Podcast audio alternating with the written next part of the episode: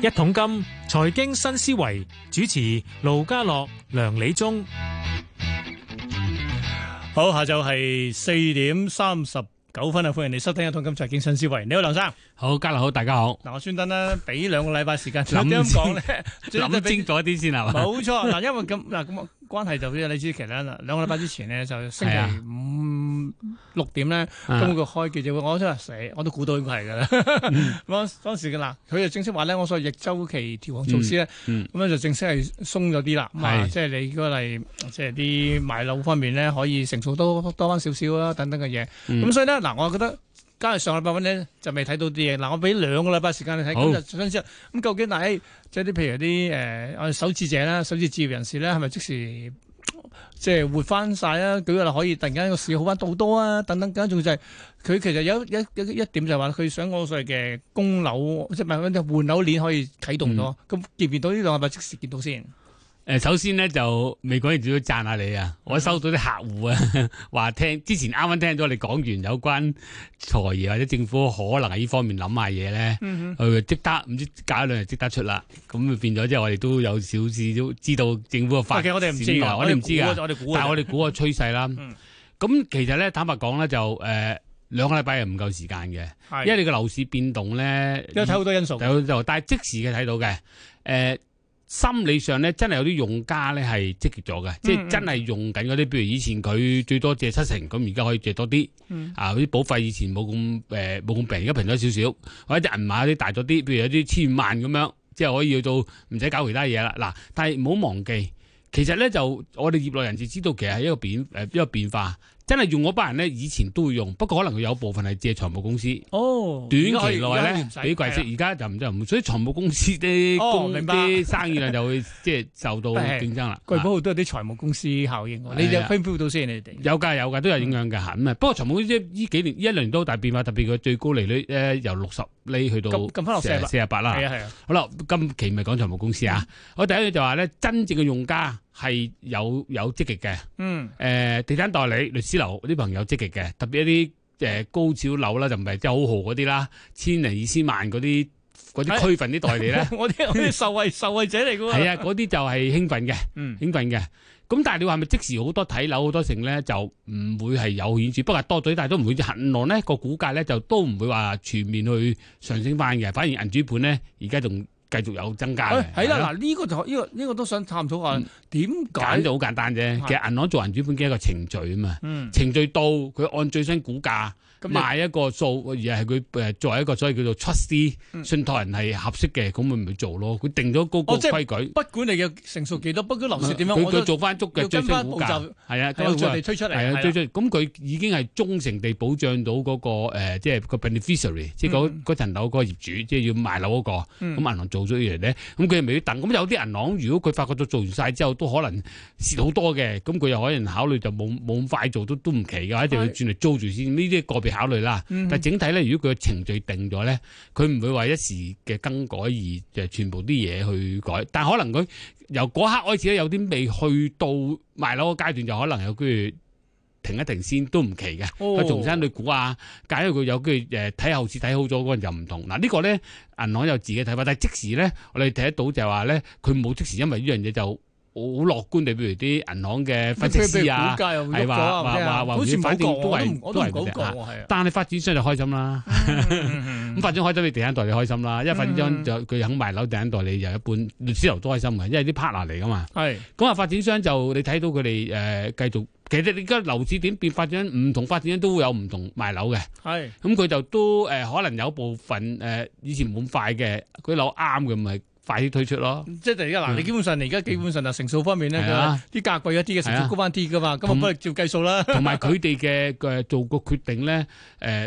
就第一就係影響力大啦，因為發展咗賣樓總比幾個別業主你賣冇人知噶嘛，減價加價誒。呃因為佢嗰個價單要大家知噶嘛，公開噶嘛。啊冇錯，另嗯外你銀行你喺搞大人哋，譬如嗰銀主本定咗程序，咁你都係個別銀行、個別人主本做，但係你發展商如果真係賣樓好趨旺咧，又叫嗯啲傳媒啊成啊，佢氣氛就會唔同嘅。咁啊，我哋覺得呢個信息係對發展商有利嘅。係不過翻講翻轉頭，亦都要即係對幫政府嗯講翻啲公道説話先。首先，政府我冇話喂，我同你要調高樓市嘅嚇。大家唔好誤解，嗱嗱，應該咁政講，府係話應該咁講，佢係話啦即係喺逆周期，係啦又成日都講翻逆係啦周期冇調錯控嘅嘢， 好簡單嘅啫，就係當即係由由零九年陳德霖年代開始推出嘅就係係，當樓市越升嘅話，我就越收得緊，係啦嗰冇個錯成數，即係話咧你入場門檻係會越嚟越緊嗯冇嘅，錯越高嘅。係但啦，係而家而家，所以我當日同你講我係話啦，哇！咁而家調翻轉嚟行喎，咁即係代表佢係樓市向下行嘅咯喎。嗱，呢個就係我哋想啊提出一樣唔係嘢。但我嗯，你繼續啊，繼續啊。嗱，關鍵一樣嘢就係、當然我哋話喂，誒、成其實成日都係人哋都話當年嗱呢啲其實無論係逆周期調控措施或者係辣椒，都係一種干預市場嘅方法嚟。咁其實干預市場嘅話，你始終諗一樣就係即係我哋點退場我我會考慮嘅。咁當然咧，嗱去到誒嗱、辣辣椒到而家冇喐過㗎，啊即係你唔好以為咋辣椒都係啊會喐㗎。而家只不過係一個調控措施方面咧，係有個所謂逆周期。咁即係話樓市向下，咁我咪鬆啲咯。嗱，咁當年話你越你越升，我就越緊咯。而家你越向下，我就越鬆啦。咁啊咁即係其實我就想想同你傾樣嘢。咁係咪大家都覺得誒樓市係向下行緊啊嘛？向誒下行緊啊誒、嘛？我覺得你唔可以咁判斷話政府即係會誒、即係樓市向下咧，佢就做呢啲嘢。雖然佢現實咧就做完之嘢之後， 做完呢啲嘢之後，個樓冇 樓市冇冇彈到，冇彈 冇到。錯係咁加埋即係阿施生嗰早早排嗰個説話都仲有影響噶嘛，咁啊梗啲人係仲啦簡 單。但係施生澄清咗啦，只係今年下半年啫， 唔好話佢計計下好股市。出年再佢揾澄清佢嚟。過㗎，都咗你會所以再講過啊咁樣嗱好啦，誒幫翻政府講翻公道説話啦。其實佢哋做呢樣嘢，我哋業界覺得係合適嘅。嗯你雖然業界希望佢全面設立啦，就包括喺啲稅嗰度設立啦，但係如果佢話佢唔去做設立，誒佢有翻佢個即係唔係佢，佢有個政策㗎嘛。佢都有佢嘅立我哋要立論尊重嘅啊佢嘅政策，咁同同埋個政策唔係為某一個誒 segment，即係某或者某班人，你話業主好租客好，佢唔會嘅，佢係認為呢個階段呢個政策啱，咁我諗我哋都要尊重佢噶。嗯咁但係總之就係話，我哋講話，因為今次嘅主力咧喺嗰個按揭嗰度放鬆，係而因為主力今次就係財政司係按揭政佢嘅主席。嗯同埋佢同金融管理局都係大家係有個體系裏邊咧，金融官員咧係睇數據噶嘛。係咁金融官員覺得呢個階段咧，將呢個按揭成數放寬咧，係對個市嘅發展健康。咁講咁應都該係嘅係係咁，但係健康唔係即係健康長大，你唔即刻 就細路仔變大人噶嘛。咁即係換句話講咧，誒、我就我個人覺得就係、譬如你政府唔去設立咧，就個樓市都仲係冇一啲 lubricant，即係冇啲投資者。嗯咁作為業界嘅一一部分，我就算我自己唔係真係做代理，我哋前線做代理，我都希望代理好生意梗係啊，你多啲投資者整個事好啲啦。嗯但係如果你作為一個評論員咧，你要睇住人就係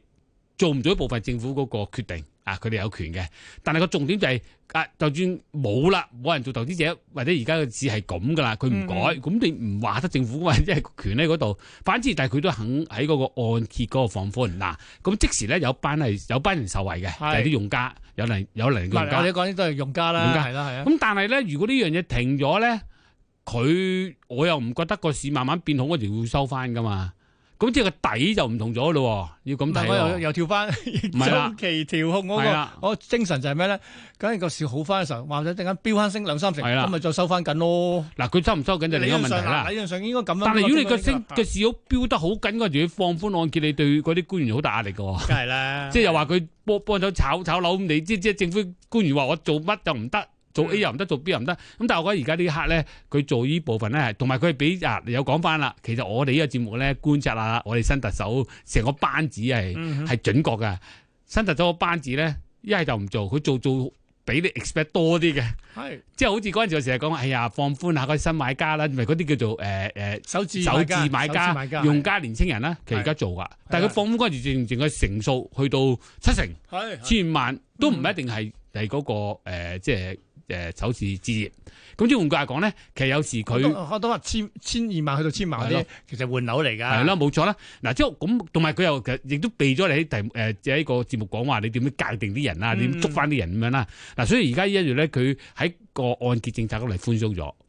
不過講翻轉頭咧，嗯政府個案打擊樓市都會用按揭政策噶嘛。唔係啊咁我都即係係，我都覺得都係噶。嘛。咁而家佢喺個按之後寬鬆咗，即係喺某個位都係放寬咗樓市啦。係不。過你唔好逼人哋一定要減稅就係放寬樓市 啊。咁又唔好逼政府講唔係嗱話兩者，因為其實呢由即係嗯都係咁講啦。零九年就係呢個逆周期調控啦，一二年就係辣椒啦啊等等嘅嘢。其實兩者溝埋一齊咧，係即係係令到樓市發展到咁樣係嘅。啊咁你又當然夾硬拗字啫。而咁啊家係逐筆逐筆嚟，係啦，減啦咁你又係咪減辣？呢度算唔減啦？咁政府係話冇減辣啊嘛，合咁理又啊，冇減到啊冇減啊。咁就係嗱，我跟住嚟咧，我哋睇呢樣嘢嘅影係乜咧咁樣？嗯嗱，首先咧就係對啲真正用家咧係有幫助嘅，因為你以前你可能借得少咗啦，而家哼，借以多前你要啲。預多少成數嗯嘅，冇啊啦錯係。但係炒即係話投資者咧就未必會，如果好多錢投資另一回事啊。普通你多多啲嗯錢嘅，而家有好多投資產品噶嘛，你高息定定期、高息銀銀債， 啊即嗱，呢個就咁樣簡單講啦。係基咯本上咧，我哋今朝都做嗰一個即係股仔輝個分析就話，哎係咁而家係咪啲中務市場好旺先？咁佢話咁啊多咗啲即係高才通嚟嘅，咁佢哋係係啊咪咁快想買樓咁咪租住佢先？睇追住先咯，。又合咁理所以啊呢就算個。咁咁係係旺咗㗎。嗯咁仲有就係一啲仲觀望緊樓市去向啲，都係租咗租住樓先咯。咁但係佢啱繼續睇樓㗎。咁所以出現嘅形勢就係咧，咁我個 rate 嗱，究竟講其實講真貴，就算以租金回報嚟講，個個價咁貴，個腰都係得三厘，做定期好過啦。係呢個都其中一個考慮啦。咁另外第二個問題咧就係誒嗰陣時，你叫啲投資者好多時都係要買樓做投資，或者買投資產品嗯做做投資噶嘛。咁好多人唔諗啦，唔諗投資產品，其他嗰啲就諗買樓啦嘛。係咁於是咧，但而家高才通唔係喎。講明你哋唔使買樓嘅喎，你只要俾你嘅才華俾香港貢獻係喎，冇錯冇錯冇錯係咪？所以我啲係投資移民嚟㗎，以前嗰啲投資移民嚟㗎，唔好意思，投資移民啊嘛。咁其實無論點都係希望香港多一啲人，即係多翻啲人啦。啊，嗯簡單講句，即係特首話齋搶人才啦。咁個重點就係，而家你搶人才嘅話，你就唔係逼人哋一定買樓啊嘛，啱唔啱冇先？冇從來啱冇啊逼過。所以喺呢、個，但係如果話翻最後嘅話，而家樓價好高好高，你點搶到人才啊？係佢啊嚟到租樓租唔切，即係你俾人工都租唔到樓，即所以我啊係啊我覺得喺個租租務市場裏邊咧，嗱，搞啲人都話啲人話三厘腰點點點點點投資啊，嗯咁我冇叫你投資㗎。嗱。所以我覺得而但係家個基租本嘅租金唔好大升，一大升就好大事。係啦，咁但係而家基本上呢、個呢、個呢、個現狀咧，係合乎整個政府嘅政策咧，佢都唔想咁快谷個樓市係好旺，但係佢俾一個慢慢上調嘅客觀環境空間。咁我成日都講啊，你買樓唔買樓咧，其實係一個投資決定嚟嘅。冇錯。咁你而家決定唔買咧，係等係一個方法，嗯或者如果你能力未到，會冇辦法啦。但係如果你有能力，你都唔買嗰啲咧，咁你亦都覺得可能後市好啲，咁呢個係投資方法，你明唔明先？所以我係覺得冇乜所謂嘅，主要自己諗得掂自己嘅啫係。不過喺呢一刻裏邊咧，就講緊嗰句咯，即係譬如你啲同事啦、公務員啊、醫生、護士嗰啲嗰類專業人士咧，其實相對誒、呃入息穩定咧，而家你入個市場嚟。比起之前新真政策之前，你又可以買買大啲樓啦。買大啲冇錯，換大啲樓啦係啊係嚇啊，啊呢個最幫到你哋呢班同事咯，即係咁講啊，呢班人啦，唔係嗰同事。好啦，咁即係話我個人睇就政府喺方面係落實去做嗰啲嘢啊，但係又未有即時嘅效果。咁啊但係咧個即時效果喺個形象上咧，俾發展商煲起 先啦，佢賣樓梗係要用啦。仲有你代理添，係一啊代你就開心 啦，你嗯哋咋啊？咁但係我自己覺得咧，咁你係咪即時有呢個政策就要衍生好多二唔係，手啊我咧？翻嚟諗緊樣嘢，誒即時係諗啦，我其實除咗頭先講所謂誒嗯手指嗰批咧，我想睇下換樓人士嗰批。嗱，嗯理論上佢而家又鬆咗啲嘅喎。留中嗰可以啲買㗎大啲嘅喎，咁佢亦都有個誘因可以，喂，我要嗱，其實我相信好多換樓人士一層樓嘅例，就未必全部供晒嘅，供晒佢簡單好多啦，但係可能繼續有啲數棘住喺度。但係問題咧，喂，而家你有機會，譬如你成數多，即係多翻啲可以換樓啊，你換到啦，你先可以將有有個誘因將你而家住住嗰陣掟翻出嚟噶嘛。係啊，咁嗱呢一個就要睇即係嗰啲換樓人士嘅心態啦。咁、如果佢一路都諗住喺香港發展嘅，咁佢唔夠住，咁梗係諗啦。但係如果佢要諗下去外國，咁或就者另一種諗法嚟係㗎啦啦或者係啊佢即係唔係佢全部去晒啦，有一部分人去去外國都係一個唔同嘅考量。嗯但係無論點咧，就普通嗰個我哋叫 life model 啊，係生命模式咧，喺我哋地產界啊或者銀行界都係都係啲人咁上下都會換樓嘅，能力許可嘅話，因為你人工好咗啦嘛。嗱我哋啊係嗱啦人工好咗就係啦即係由細換大，嗯由細甚換至大講真係啊，即係你空咗巢，有時都有個字眼叫空巢舉個係例啦，你最大個分咗支出嚟，換你都唔使咁大，咁你都啱啊換翻細啲嘅翻喎。細啲就或者係啊整咗層落嚟租出去咯，呢個係一係啊個係啊分支咯。咁我覺得呢個模式咧，大部分都係咁跟嘅。你個別人話去移民嗰啲都唔會話係個大多數啊，你明唔明先啊？嗯咁所以都係有利呢個發展嘅。咁但係個關鍵在就係，我覺得最主要啲人會唔會換大樓咧，就係、個經濟，甚至係部分冇錯係人啦買樓，你個經濟。咁而家香港個經濟咧。都係鞏固緊，即 係唔可以真係太過吹捧話個經濟一定好好。嗯有啲行業我哋睇到係樂觀好多嘅，譬如遊客真係多咗好多嘅。嗯啊，咁但係誒誒誒但但係整體人手咧，唔算係我哋香港整體嘅都喎仲未係搞得掂㗎。係冇我錯。相信政府而家係好努力緊，係喺唔同方方面咧，說服咗唔同嘅商會好、勞工團體或者甚至有影響力嘅團體，你放寬啲人就嚟做嘢，咁有好多人又會有意見㗎，知唔知啊？嗯或者咁樣，嗯咁但係個問題你唔放寬咧，你整低生產力又唔夠。咁仲有就係會扯高晒佢其他啲所有啊通脹你最嘅。大通脹。所以我個人覺得咧，就你一定要搞掂咗個人才。嗯啊，逐你唔係一定額外搞掂好多，基本嗰班搞掂咗，譬如啲酒樓即係啊、滿足到需酒求，店滿啊足到、需求，旅遊啊、零售嗰啲人咧係賣到嘢，咁你基本嗰個零售啊、旅遊嗰啲嗰係做翻到啊，做翻到個生意，咁你個 GBA 又咪 GBD 啦，係就 GDP 啊，就 GDP 就我唔知會我話明突明然之間撐唔住啊！唔好講增加先，嗯維持翻先。咁我覺得呢度做得好嘅話，就比較啫嘛。特首話齋，你都啲人有啲覺得香港好，你覺得外國好，咁到時香港好嘢多啊，咁咪嗯就聚翻嚟咯。咁你話要咁短時間將一個叫做按揭政策 就要佢咁快顯出嚟 咧，因為而家唔係一個炒緊嘅樓市。我又覺得就唔好好明顯咁樣去啊！除如果冇，如果你話好好旺市，就有機會有一個叫做火上加油啊！係但係而家呢個咧就只係喺個誒、呃、啊，我興我翻住個火爐。我唔係，我覺得係即係即係圍爐取暖，我係啊嗰個角嗰個角度裏邊咧，嗯其實誒講真。即係你市旺嘅時候，你乜都唔使，你就反而要係啦負係責啦冷水啦。啊但係你冇錯正係市立嘅時候咧，你就嗯反而喂有啲所謂，我成日覺得呢啲所謂嘅逆周期調控措施咧，係一種所謂金融基建嚟嘅。啱啊啱。咁你啱即係咁你話俾人知，喂真係會喐嘅喎，係舉例啦跌嘅時候我真係會鬆翻俾你嘅係喎啦，咁先至。咁咪話淨係喂升嘅時候你收緊係啱啱啊，跌嘅時候你又唔喐喎，咁你咁即係點啊？咁所以呢啲我哋叫金融基建咧係要掉出嚟要做嘅，唔係等佢到時 大冧嘅時候先做嘅。但係仲有一點咧，就呢點我可以俾少少 tips 咧，因為最近我有屋企人咧都嗯係讀緊一個 MPA 課程，即 M- 係 Master of Public Administration 喺香哦港 U 嘅。 ，OK，咁佢哋講翻嚟咧，其實喺政府嘅 policy 都有一定嘅傳統嘅。嗯，你要一個政府咧收緊嘅，佢好容易做，最單獨佢好容易講，哎我我為你好，有咩事我孤單住，嗯放寬咧一啲壓力㗎。嗱所以咪好多時你明唔明先啊咪？成日都嘈你要欣嘅，賞下，即係有啲人話：，誒、哎唔好搞咁多，我我我做公務員好，我做幫你好，都唔知做幾耐。嗱，而家佢真係到佢唔諗呢樣嘢，嗯嗯我認為值得做嘅就同你做。仲有話你放寬一次之後，咁第二次就有機會傾㗎啦嘛。呢、個世係係界你完全放寬嗰陣時就即係直情冇咁機會突破零點啊嘛。而嗯家突破咗一個，咁遲啲可能會唔會又冇咁啊啲啊你話我而家同我你而家同我講啲傾係講啲 D 嘅啫，係咪？係咯，但係我講翻傾咧就講我所謂成數。係啦，係啦，咁嗱，即係即係譬如個市再立啲嘅，咁嗯再鬆啲咯，係啦，就等咁等咯啲，係啦啊。都都都有句話，呢個係一個機制出到嚟先得㗎嘛。係啊最緊真係要係真係咁，但係其實根本咧，我自己睇咧，誒、有陣時政府嘅政策咧，都需要個市場嘅資訊，係誒、係即係誒收集得夠唔夠？咁我覺得喺香港嚟講咧，收集市場資料個案都好多團體㗎啦，嗯咁樣樣都要讚下㗎。我發覺有時中央政府咧，佢講啲嘢都譬如講我哋啲劏房問題啊，嗯嗰度啲低下階層問題都好到位㗎。咁而家政府都服做嘢啦， 你估咁所真係以你而家中產換樓。係年青人買樓，其實佢都一樣到位噶嘛。咁當然政府都到位，政府有智囊嘅。係其實咧，只要大家係為嗰件事好咧，收好一啲準確數據，跟翻啲數據做翻啲嘢咧，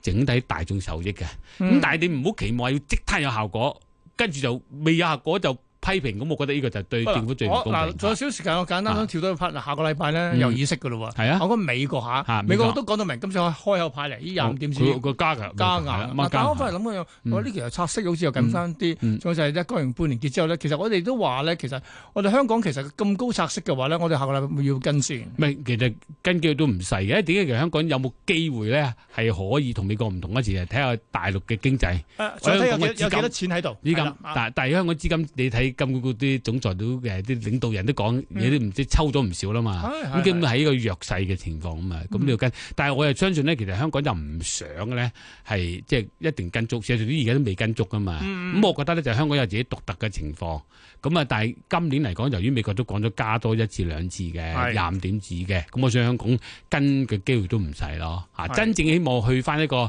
穩定啲嘅息期就係出年啦，因為始終美國大選咧，佢有佢哋有咁嘅啊，佢哋又要減政治㗎，盤佢哋要話算，減係啊㗎嘛啊佢嘅盤算。咁我覺得我哋自己喺呢方面咧，就學到嗰陣時個息就會喘定少少啦。嗯咁、就誒、呃一定要調節期都好啲啦。講翻轉頭，一租約你一段時間噶嘛，又過咗半年啦， 即係話咧兩年年半前嗰啲就走出嚟噶啦嘛，嗯即係兩年半前嗰啲，即係其實你睇到有個一定咁褪翻出嚟咧。咁其實咁有時都要時間去俾嗰個經濟發展。不過其實我哋都係啊就係買緊時間而家，我係啦哋雖買緊然時間所以我呢個尋日你話加下個禮拜加誒四分一美國係嚇啦，咁啊我哋要加幾多？通常以往都係都係大概百分之一咯，即百係嗯分之一，嗱或者有啲係個別當時嘅誒緊唔緊咯，有好似有啲專家話睇有冇人上市啊嘛， 一齊抽晒啲錢就大低係唔好意思，啲啊呢期係 淨嘅。嘛，係嘛？呢啲整啲係咪？咁但係無論點，我覺得呢個係一個好嘅象徵嚟嘅，嗯啊啊好嘅象徵。咁啊我個人判斷啦，簡單講就係、如果你條件夠。呢個時候係相對嚟講咧，買家係有多啲誒 negotiation power，係即係我而家哋議價空間大啲嘅。咁係間，咁啦不妨可以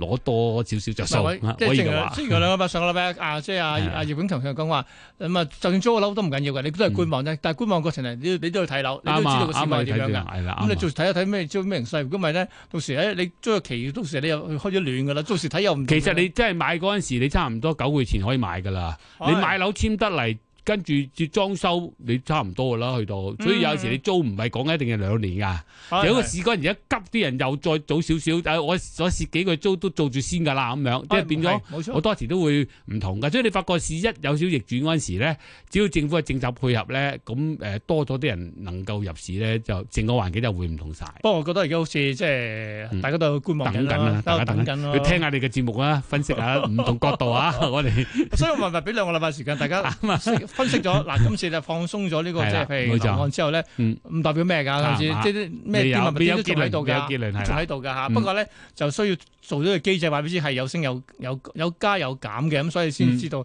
咁先係比較正常啲嘅做法。啱好，今日唔該晒梁理中上嚟同我哋傾偈啦，講咗啲嘢，咁下星期再夾睇時間係先，啦下星期見，拜。好，拜拜。